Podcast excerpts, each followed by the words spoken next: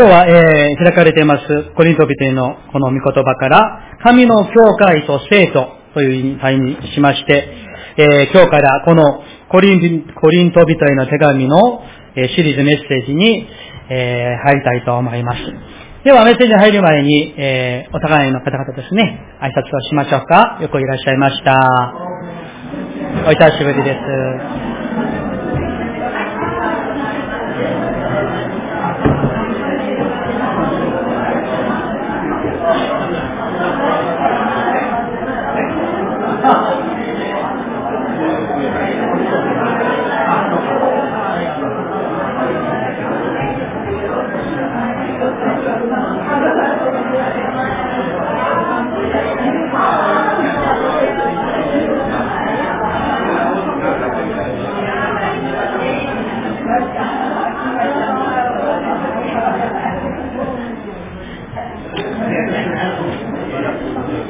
はい、それでは一言お祈りします。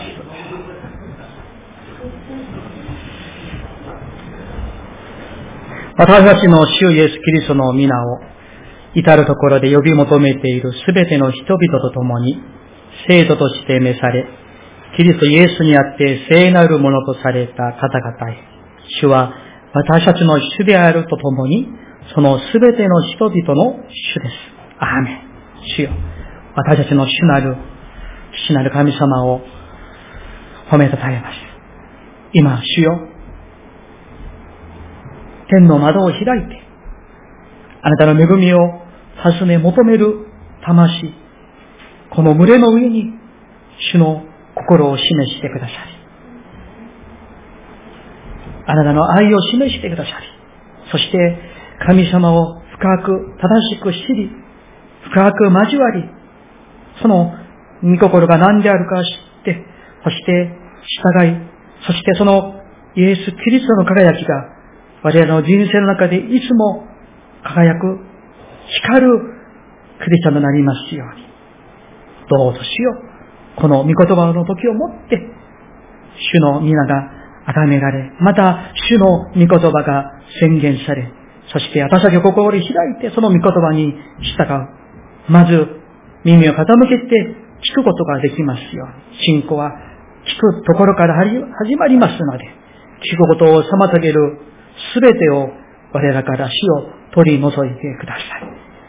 すべてを死をどうぞあなたがすべ収めてください。イエス様の皆によってお祈りします。アーメン。はい。えーとですね、あの、えー、私が日本語を学ぶときに、あるいはまた一時期は日本語をえー、まあ、教師で日本語を教えた時もありますけれども、その時に多分皆さんはご存知のサザエさんの、サザエさん？あの、えー、アニメーションをよく見て学んだり教えたりね、あの、したこともありますけど、この前、あの、Google で何か検索していた時に偶然ですね、サザエさん症候群という言葉が、あの、パンとあってですね、なんだろうとですね、あの、クリックしてみたら、日曜日の、えー、6時半、あの、フジテレビでそれやってますよね。そしたら、みんなですね、それを見ながら、ああ、休日も終わったな、明日からまた学校だな、仕事だな、な、ああ、嫌だな。って、それでと、あの、ブルーになって憂鬱になるんですって。それで、サザエさん小国という言葉があるらしいですけれども、今日はですね、この御言葉を、えー、準備しながらこういう思いがしました。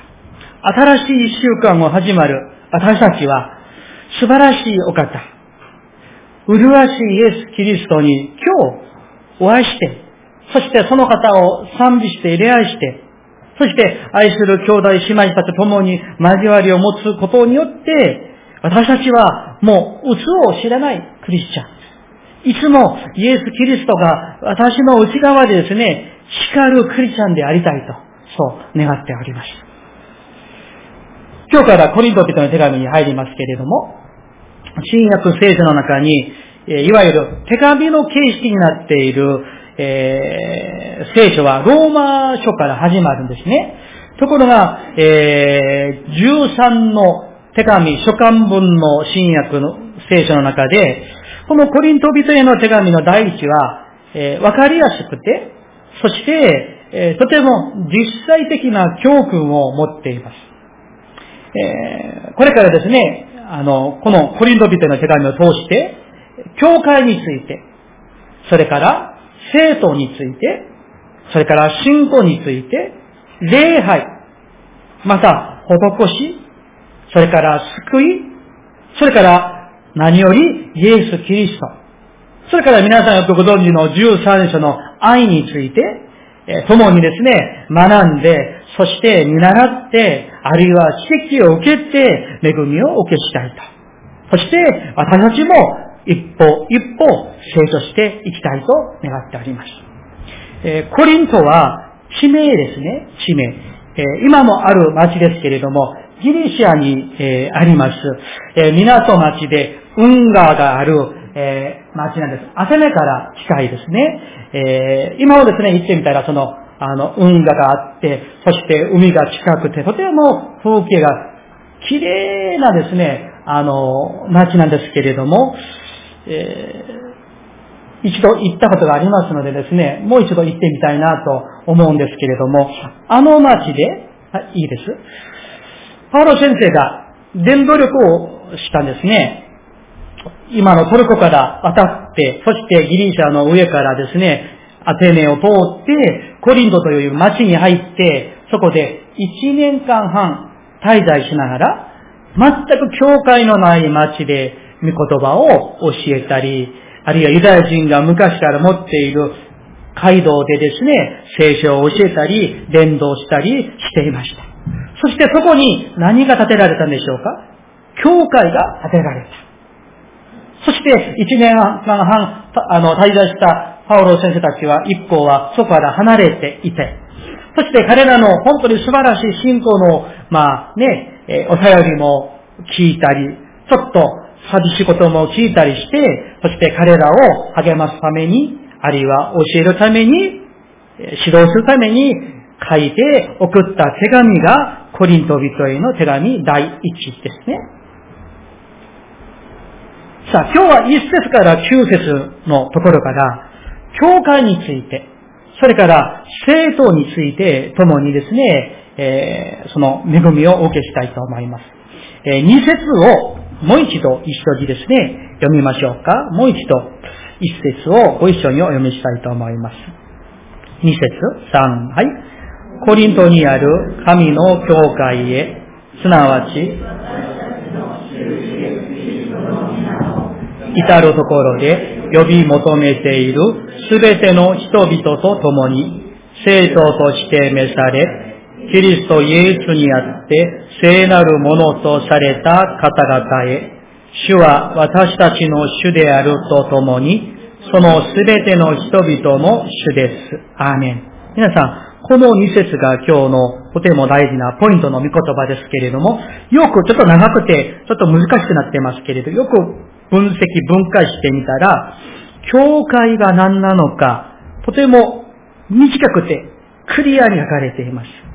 コリントにある神の教会があります。教会は神の教会です。それ当たり前でしょとですね、皆さんおっしゃるかもしれませんが、ここには深い意味が含まれていると思います。教会の主は誰でしょうか？神様です。ですから、教会がある存在する理由も、目的も、神様です。私たちが集まって礼拝する理由、目的も、第一は神様です。私たちが兄弟姉妹たちと、さっきも挨拶して皆さんニコニコしていて、メッセージが始まったら、こう、真剣な顔に変わりますけれども、交わりをする理由、目的も、第一は神様。ですから、教会は神様によって始まり、神様を通して恵みを受け、そして神様によって建てられ、神様によって完成される、それが何でしょうか？教会なんです。日本の1億2800万人ぐらいの日本人の中で、教会についてなかなか知られていない。まあ、知っていても誤解が多い。あるいは、その真理が、事実が隅々まで届いていない、本当に残念なことが、このね、今の事情でありますし、だから私たちが伝道しなければならないこともありますけれども、あまり教会についてですね、知らない、えー、日本人は、教会は、えー、牧師のものとか、あるいは教母のものとか、あるいは何かの団体のものなのか、とか、学びをするところ、えー、未信者は行ってはいけないところとか、そういうふうな誤解が実に日本には多くあるかなと思います。しかし、正しい事実を、真理を、えー、知っていただきたい。そして、それを私たちがまたですね、お知らせして伝えていきたいと願いますけれども、教会は神の教会です。この神様は、ただ、唯一、誠の神様です。その神様は栄光に輝くお方であって、そして私たちがその方の栄光をこの種の教会で見ること、それが礼拝の時間であります。皆さんいかがでしょうか？毎回の礼拝の時に神の栄光を見ているでしょうか？神の栄光に触れているでしょうか？最近ですね、アメリカの教会では、この、まあ、反省と言いましょうか、時世の声とともに、様々なところで改革の風が吹いているんですけれども、その中のスローガンがこういうスローガンです。教会が、まあ、日本語で直訳したらですね、うん、教会が教会らしくなる。教会が教会であるように、そういうふうに、まあ、もっといい訳があるかもしれませんが、つまりですね、いつの間にか、アメリカの場合ですよ。キリスト教の土台に建てられた国、そして大統領になったら政府の上に手を置いて、あの、誓うんですよね。そんな国なんだけれども、いつの間にか、教会が教会らしくなっていない、変わっている。形は立派な教会、人数多くあるんだけれども、そこには福音がないというか、この教会を正しく建てましょう。教会が教会らしくなるようにという改革ムーブメントが今アメリカでですね、その運動が起きているんですよね。私たちはこれ、その声に耳を傾けてほしいなと、そういうふうに思いました。本当に神様が主である教会。神様だけが主権を持って神様だけが支配する教会。そして、実際的に私たちが子供から大人まで、新しいとも古い信徒も、すべて丸々神様の支配を実際的に受ける教会。聖霊様が語られ、聖霊様が導かれる。そして、それに従う教会。それを立て上げましょうという、そのムーブメント。単なるムーブメントではないでしょう。神様からの示してあるかもしれない。私たちも、このような教会、妙谷教会を含めて、日本中の教会が、約8000ぐらいの教会があると言われていますけれども、その教会が、本当に神に喜ばれる、教会らしい教会。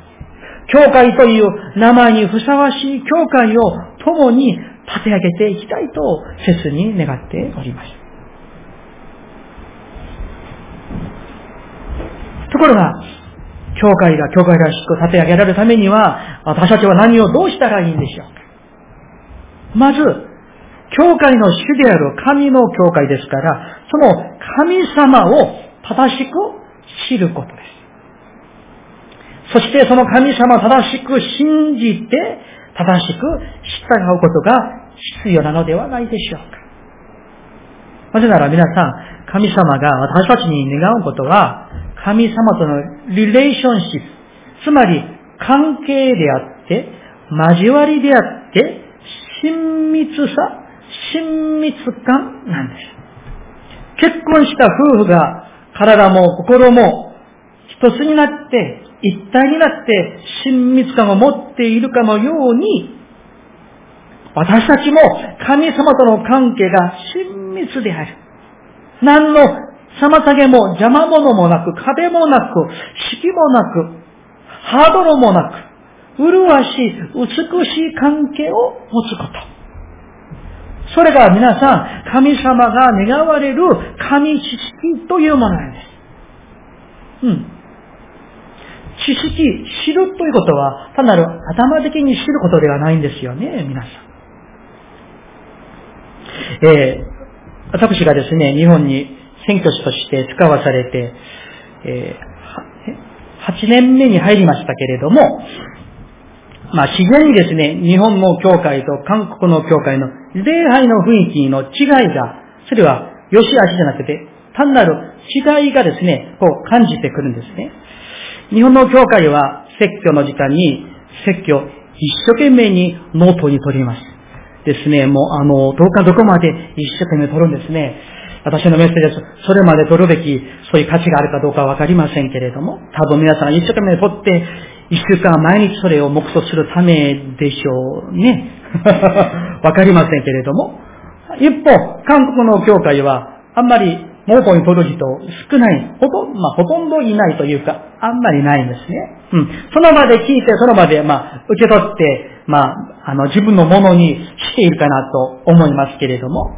ところが、大事なのは、ノートに取るか取らないか、それは大事なものではない。本質的に大事なのは、礼拝を通して、この礼拝の中において、神様と、あるいは聖霊様、イエス・キリストと、深き親密、その関係を持ち続けることではないでしょう。毎日、毎時間、それを持つことではないでしょう。コリント教会の、この初代教会の信徒たちは、皆、このような立派な信仰を持っていました。あの時代はどんな時代だったんでしょうか ?AD1 世紀の教会は、激しくて激しい迫害家の教会でした。そんな中にあっても彼らは、神様と深い命への親密な深い交わりを持って信仰生活をしていきました。今もですね、トルコ、ローマ、ギリシャに行ったら、あの、地下洞窟、カタコンベというものがありますよね。写真一枚だけ、えー、見せますけれども、こんな風に、まあ、狭いところもありますし、広い教室もありますし、こう、あの、右、左のまあ、棚みたいなところがありますけれども、物置じゃなくて、あそこは亡くなった方々の骨を入れるところでありますけれども、そんな、アリの、アリの巣みたいにですね、迷路みたいになっているんですね。はい、いいです。ところが大事なのは、あのローマの激しい迫害の中にあっても、ローマがですね、キリスト教はこのローマ帝国の反勢力だとですね、もう決めてですね、破壊して潰してですね、みんな殺そうとしていた。そんな中にあっても彼らは信仰を諦めるどころか、地下にですね、もう逃げてはいたんですけれども、その中でですね、信仰を二代、三代目、四代も持ち続けていきました。むしろですね、迫害の中にあったからこそでしょうか。彼らは、そんな中で神の栄光を見て、神様を深く知って、信じて、従っていったんですね。だから、キリスト教の歴史学者たちは、キリスト教の歴史の中で、あの一世紀のクリスチャンたちが、一番歴史上輝いていたと評価しているんです。一番激しい迫害の中にありましたけれども、彼らが2016年としましょう。2016年のこの新約の時代において一番最も輝いていた。それは一人一人がその自分のうちにあってイエス・キリストの輝きが、光が輝いていたわけなんですね。皆さん、神の教会です。その神の教会が神の教会らしくなるためには、この神の栄光、神の規模、神の力、神の輝きを取り戻すことです。回復することです。それは、皆さん、私たち一人一人が、その神の栄光を見る、手で触る、味わう、喜ぶ、そして褒めたたえること、そしてそのイエス・キリストの光が私の内側で、いつでも、どこにいても光る、輝くことではないでしょうか。そして、その集まりが教会である。その集まりが礼拝であります。願うことは、私たちの妙だに教会を始めて、日本の教会が、この素晴らしい神の栄光を豊かに味わい、目で見、手で触る。そして一人一人からキリストの栄光がですね、輝きが輝くクリスチャンでありたい。それが、この牧師の最も大きな夢でもあります。そして、主が必ずそういうふうにしてくださることを信じています。では、私たちがどうしたら教会らしく、あるいは生徒らしく、神の栄光が輝くクリスチャンとして生きることができるんでしょうか。それは、神様をもっと深く知る。神様をもっと深く黙想することです。皆さんの中でお花が好きなお花好きな方がいらっしゃるでしょうか？よく知っている方がいるでしょうか？このお花の名前や、あのお花の名前はもう全部知っている方がいらっしゃるでしょうか？そんな方はですね、1時間も2時間もですね、お花について話したら、もうずっと喋れるんですね。楽しく喋れる。聞いてもないのに喋ってくれる。皆さん、毎日、主を黙想して、毎日深い神様との親しい交わりの時を持ち続けているクリスチャン。そして神の恵みを味わっているクリスチャン。そのクリスチャンは、その自分のうちに神の栄光が輝くんです。毎回の礼拝の時に、神の臨在の中に神様にお会いして、御言葉の権威に従って、神の栄光を見る。神の恵みに満たされるクリスチャン。日々、神の御言葉をもって自分の魂を満たし、いや、神の御言葉の、まあ、海と言いましょうか、神の御言葉に自分自身を、すべてを丸々浸すクリスチャン。そして、その御言葉に、その恵みに圧倒されて生きるクリスチャン。朝を覚まして、祈りの膝で一日一日を始めるクリスチャン。祈りのうちに精霊に満たされるクリスチャン。そしてその中で癒され、希望が与えられて、悟って主の心に従うクリスチャン。このクリスチャンが生となる。もう一度、一節をご覧ください。すなわちからご覧ください。私は読みますね。ここを読みましたら、生徒が何なのかよく書かれています。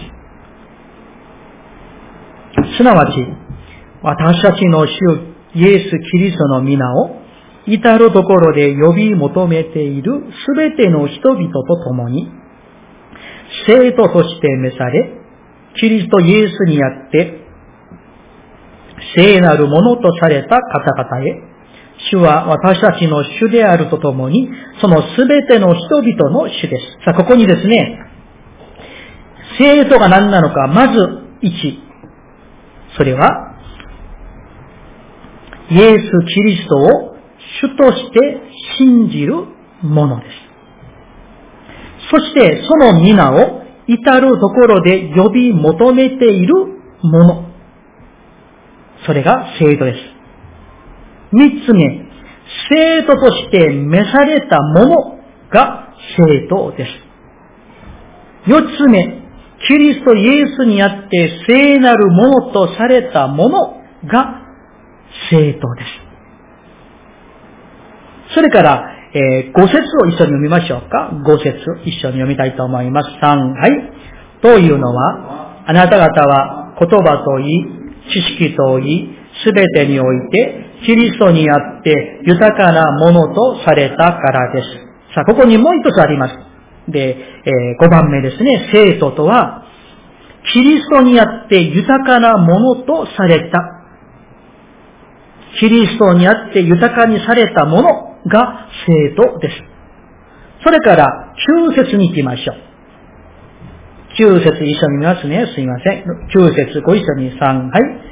神は真実であり、その方のお召しによって、あなた方は神の御子、私たちの主イエス・キリストとの交わりに入れられました。つまり生徒は、神の召しによって、主イエス・キリストとの交わりに入れられたものが生徒です。だからこの1節から9節の間にまとめますと、6つの生徒とは何なのかが定義されています。1、もう一度まとめますね。1、イエス・キリストを主として信じる者。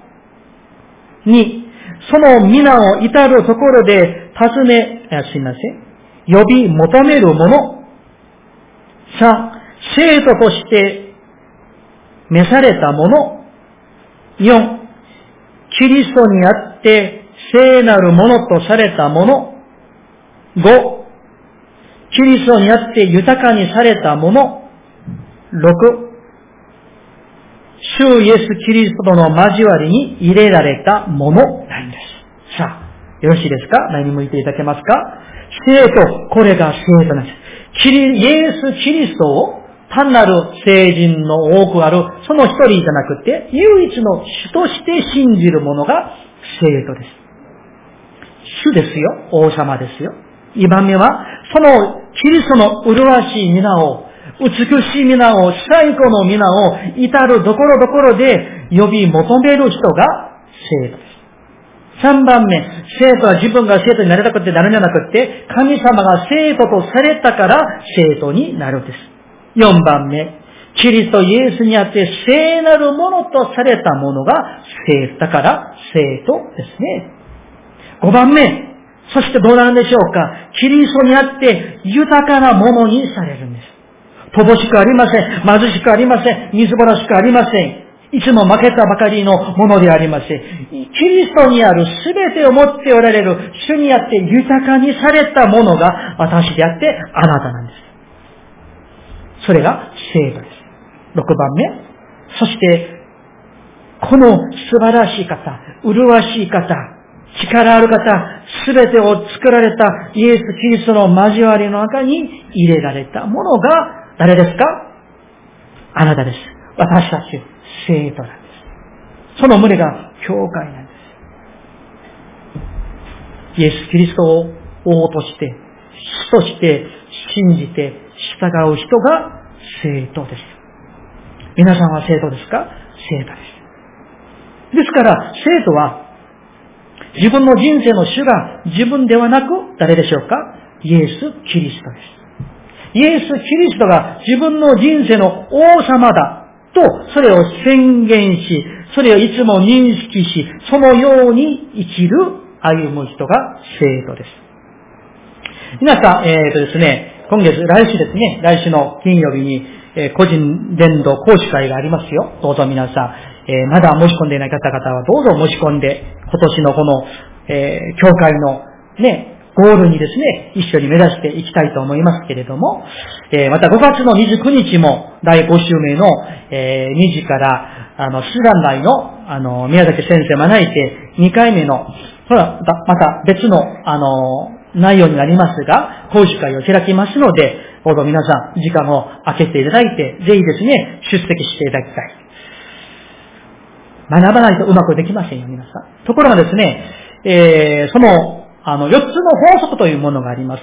えー、キャンパスクリステードって昔作られて、世界中に用いられている小冊子の小さい、あの、個人伝道の、その、えー、まあ、テキストですけれども、あの、今回は学ばなくて、5月に、あの、宮崎先生が来られたこの時に学びますが、その中にですね、えー、人を三つの部類で分けます。その初級のあの、四つの法則があって、クリスチャン向けのもう一つの四つの法則があります。それを合わせた図を私はちょっと作ってみました。ちょっと見てみましょう。三つの部類の人がいます。何が違うかよくご覧ください。一番、皆さんから見て、左の方は、この円は私の人生です。まあ、心と言っていいでしょう。イエス・キリストがどこにいますか？外にいます。そして人生のその王座に誰か座ってますか？自分が座っている。またキリストが自分の人生の中に入っていない。未信者ですね。不信じゃなくて未信者。これから信じる人ですね。未信。真ん中はどうでしょうか？イエス様はどこにいますか？私の人生の中に入ってはおられるんですね。ところが、王座に誰が座っていますか？イエス様ですか？自分ですか？自分が座っている。クリスチャンですよ。生徒ですよ。教会は来ていますよ。長い間イエス様を信じていますけれども、まだまだ自分の王座にイエス様じゃなくって、自分がでっかくなって、イエス様は小さくなっている。三つ目。自分の人生の王座に誰が座っていますか？これも日本の教会と看護の教会と違いますね。なかなか答えてくれない。誰が座っていますか？イエス・キリストが座っておられる。そして、自分は、まあ、あの、わざとこう倒してありますけれどね、イエス様の御前に指令をしているんですよ。皆様、三つの中でどっちなんでしょうか？さあ、いいです。この、今さっき申し上げた1から6の、その生徒は、まさにこの3番目の図の人ではないでしょうか。イエス・キリストが私の人生の王様になって、主になって、私はその前でもぺちゃんこになって、指令をして、はい、かしこまりました。何でもおっしゃる通りに従いますと、従順、服従、それが生徒ではないでしょう。イエス・キリストが、その麗しい方、輝きの方が私の王座に座っておられて、私をすべて、すべ収めてくださるときに、導いてくださるときに、私の人生がキリストによって、輝く、光るものになるわけなんです。なぜ人生に様々な問題が絶えないんでしょうか。キリストがまだまるきり王になりきっていないかもしれない。たまにはイエス様が王座に座ってもらって私を降りて、そしてその問題が解決できたらまた、はい、で変わる。そうしているかもしれない。イエス・キリストがいつも私の主になって、王様になって、私を何から何まで素で収める。導いていただく。それが生産。その時に私たちの人生はキリストの麗しさ、キリストの輝きによって光を放つものになるでしょう。そのように生きる、ある、えー、素晴らしいあの、企業のクリスチャンを紹介したいと思います。皆さん、えっ、ー、と、フォエバー21というファッションブレンド知ってますか？若い人は多分女性のね、あの、特徴が同じでいたんですけど、こういうグループがあります。一度ですね、お話したことがありますけれども、日本にも進出していますよ。あの、フォエバー21の会長さんが右の、あの、キャンさんというエレイのある教会の長老さんです。さあ、いいです。彼は小さい時はとても真実なクリスチャンでした。ところが、青年の時から神様からも、あの、教会が大嫌いで離れてしまったんですね。それで彼が一番好きなのはお金でした。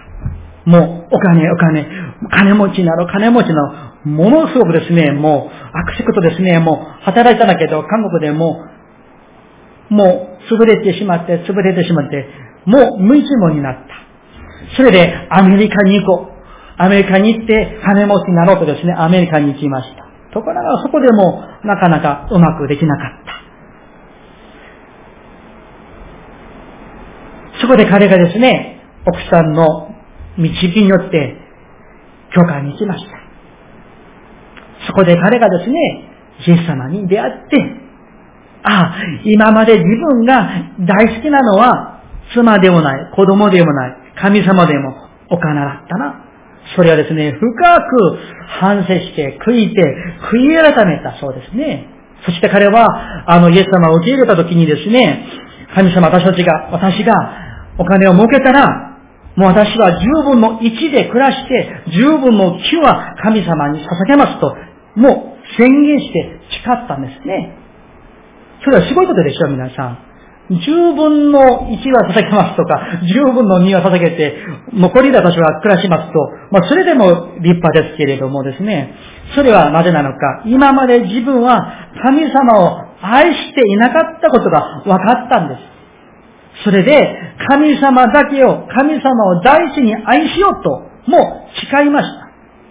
それでですね、その奥さんがちょっとデザインができる、あの、方だったらしいですね。それで1984年、LA で小さなそのお店を開きました。で、えー、その最初年度にはそんなに儲けがなかったんですね。まあ、日本円にしたら、まあ、350万円くらいだったから、まあ、あの、そんなに多くはなかったんですね。ところが、その翌年から年間の売り上げが7000万円ぐらいになって、そしてその店が2つどんどんどんどん増えて、今全世界にですね、600ぐらいのショップを運営していて、アメリカに多分ですね、数十万くらいの企業があるかもしれませんけれども、その企業の中でトップの100位の中に入って80位のランクしている素晴らしい企業になっているんです。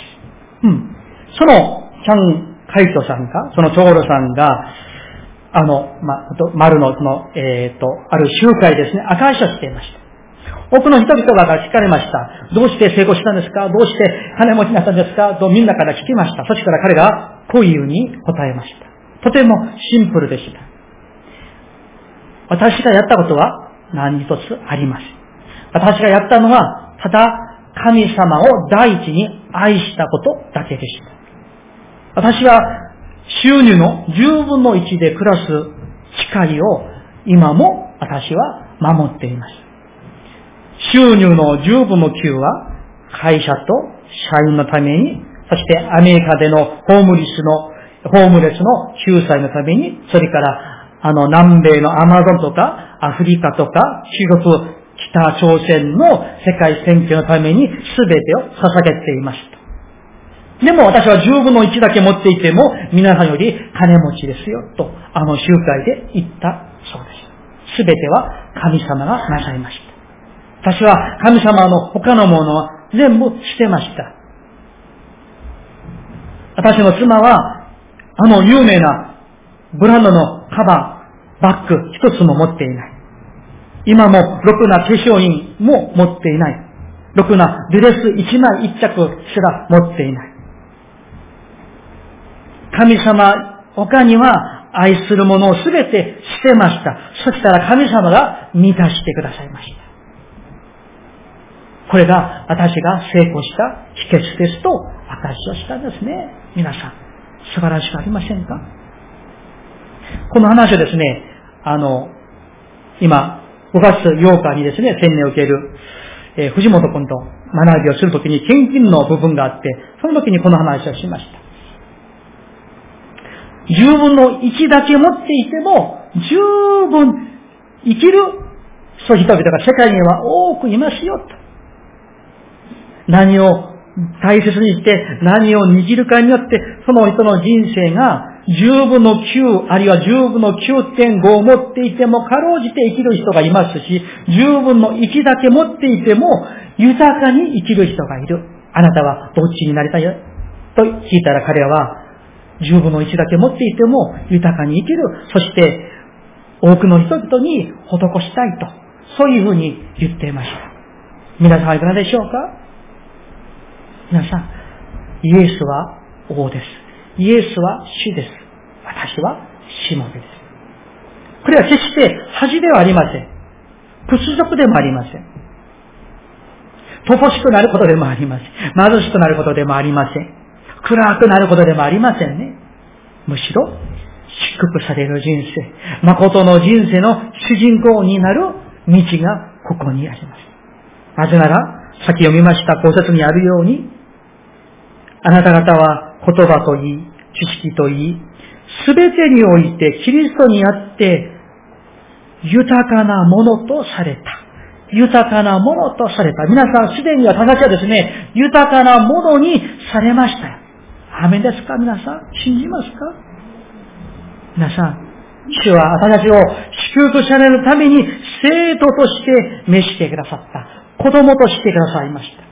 この神様を日々黙想してください。日々祈ってください。神様と深く深く交わりを持ってください。神様と一番親密なクリスチャンになっていただきたいです。二節を一緒に読んでお読みになってですね、メッセージを終わりたいと思います。二節をもう一度ご一緒にお読みしましょう。二節三、はい。コリントにある神の教会へ、すなわち私たちの主イエス・キリストの皆を至るところで呼び求めているすべての人々と共に生徒として召され、キリストイエスにあって聖なるものとされた方々へ、主は私たちの主であるとともに、そのすべての人々の主です。アーメン。